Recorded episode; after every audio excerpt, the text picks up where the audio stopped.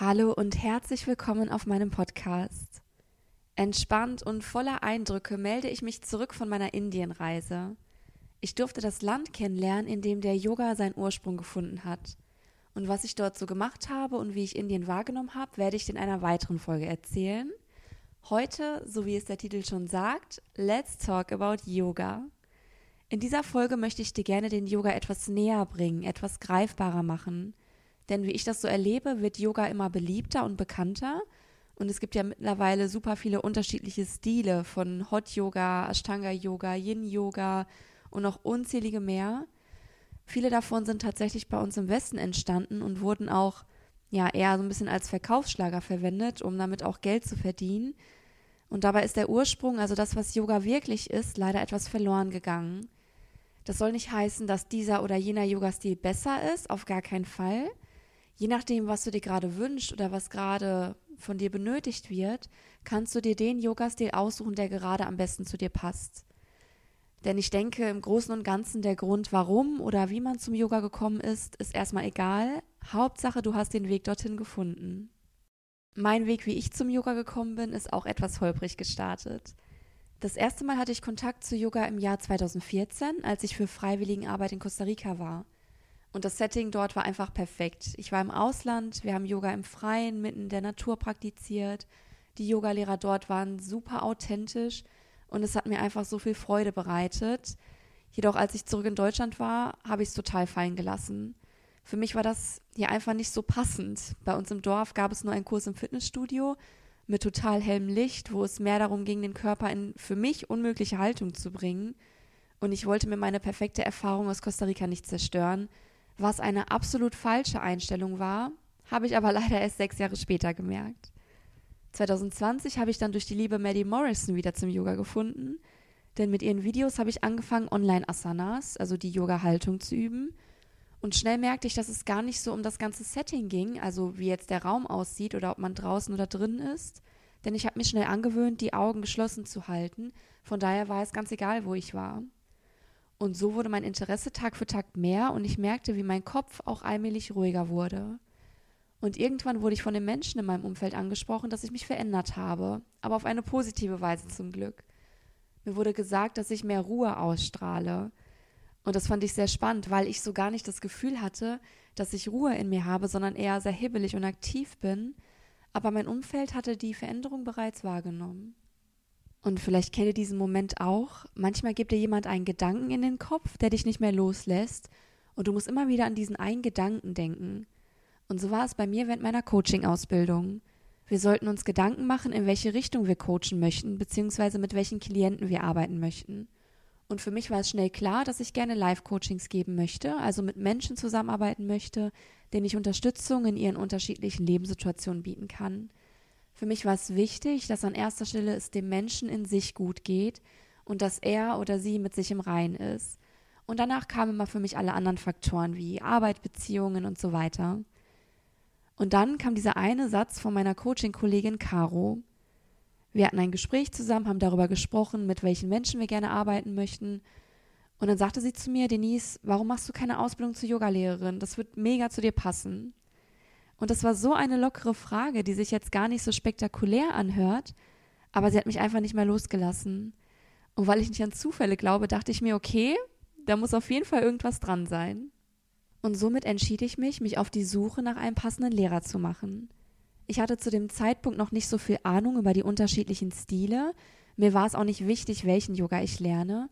Mir lag es jedoch am Herzen, es von jemandem zu lernen, der nicht nur authentisch ist, sondern auch ein großes Wissen über die Philosophie in sich trägt.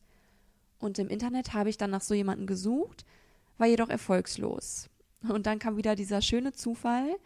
Ich habe ja gerade schon gesagt, dass ich nicht an Zufälle glaube. Aber ja, durch diesen besonderen Zufall habe ich dann meinen Yogalehrer kennengelernt, der mich mitgenommen hat auf meine einjährige Reise durch die Philosophie und die Lebensweise des Yoga.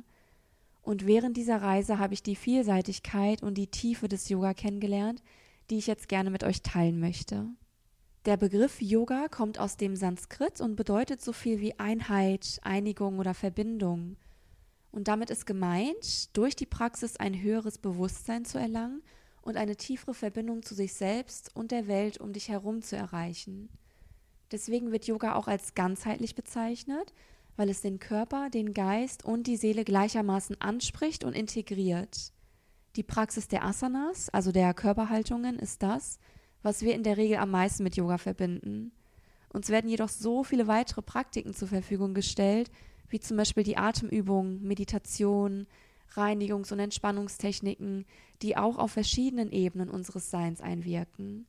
Und was auch noch ein wichtiger Aspekt ist, dass wir im Yoga auch lernen, wie wir den Blick auf die Welt und auf uns selber richten, dass wir friedlich und liebevoll sind mit allem um uns herum und natürlich mit uns selbst. Und das ist so ein wichtiger und großer Teil, denn wie soll es dir gelingen, ein erfülltes und glückliches Leben zu führen, wenn du selber nach außen hin und natürlich auch in deinem Inneren Ärger, Hass und Wut als deinen Begleiter siehst? Das soll auf gar keinen Fall heißen, dass du nicht wütend werden darfst, sondern dass an erster Stelle deine Grundgedanken, also wie du dich und die Welt siehst, erstmal positiv und liebevoll sind. Es gehört natürlich zum Leben dazu, dass Situationen kommen können oder Dinge geschehen, die uns einfach ärgern und vielleicht wahnsinnig wütend machen. Wenn jedoch deine Basis, deine Grundeinstellung erstmal liebevoll und friedvoll ist, fällt es dir um einiges leichter, nicht in diesen negativen Emotionen stecken zu bleiben, sondern von alleine wieder dort rauszukommen. Manchmal tut es ja auch gut, sich aufzuregen, aber ich denke, es gibt keinen Menschen, ich kenne zumindest keinen, der gerne rund um die Uhr genervt und wütend ist. Und hier unterstützt sich der Yoga, diese Sichtweise zu bekommen und diese Grundeinstellung Stück für Stück in dir aufzubauen. Du wirst merken, wenn du anfängst, Yoga zu praktizieren, wie sich dein Körper verändert. Dass er stärker wird, sich deine Flexibilität verbessert und wie sich vielleicht die eine oder andere körperliche Beschwerde lindert. Gleichzeitig kann Yoga deinen Geist beruhigen, Stress reduzieren und zu einer verbesserten Konzentration führen.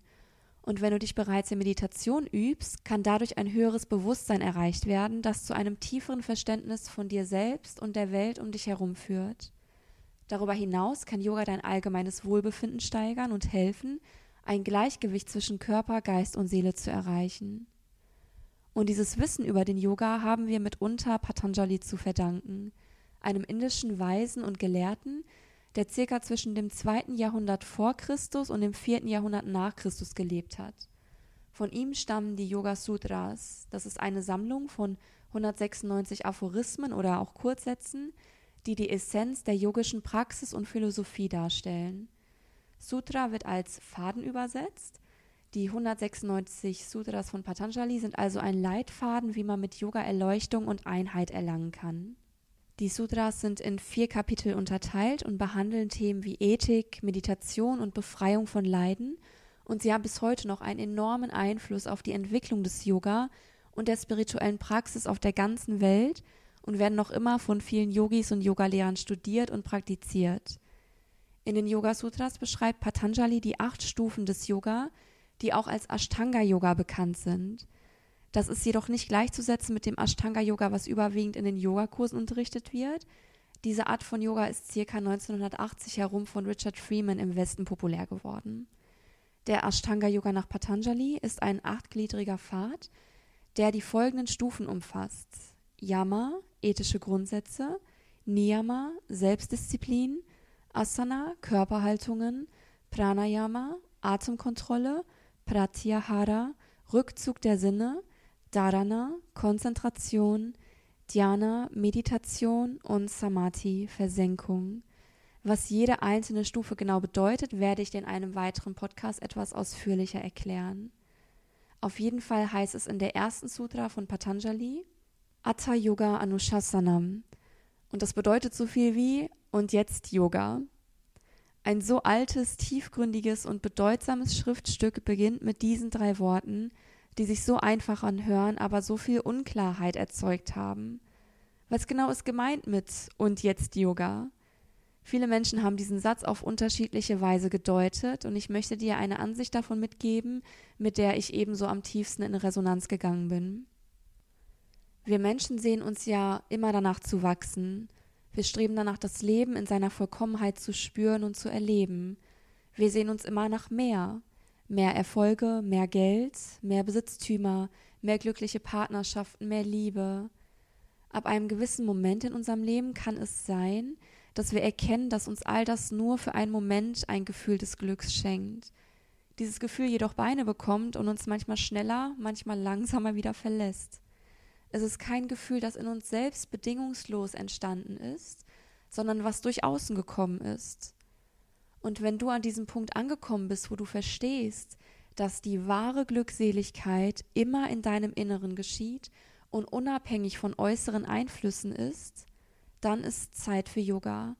Dann bist du bereit, in die tiefe und uralte indische Wissenschaft und Philosophie einzutauchen und dich auf dem Weg zu deinem Selbst zu machen. Denn Yoga ist etwas, was du erfahren musst. Es kann nicht denkend, verstanden oder erklärt werden. Dein Körper, dein Geist und deine Seele erfährt es auf allen diesen Ebenen. Und die Frage ist, wonach suchst du? Was möchtest du auf der Reise in dein Inneres finden? Ich hoffe, ich konnte dir heute in diesem Podcast einen kleinen Einblick in die Tiefe und in die Vielfalt des Yogas bringen. Ich bedanke mich sehr, dass du zugehört hast, wünsche dir noch einen wundervollen Tag. Namaste.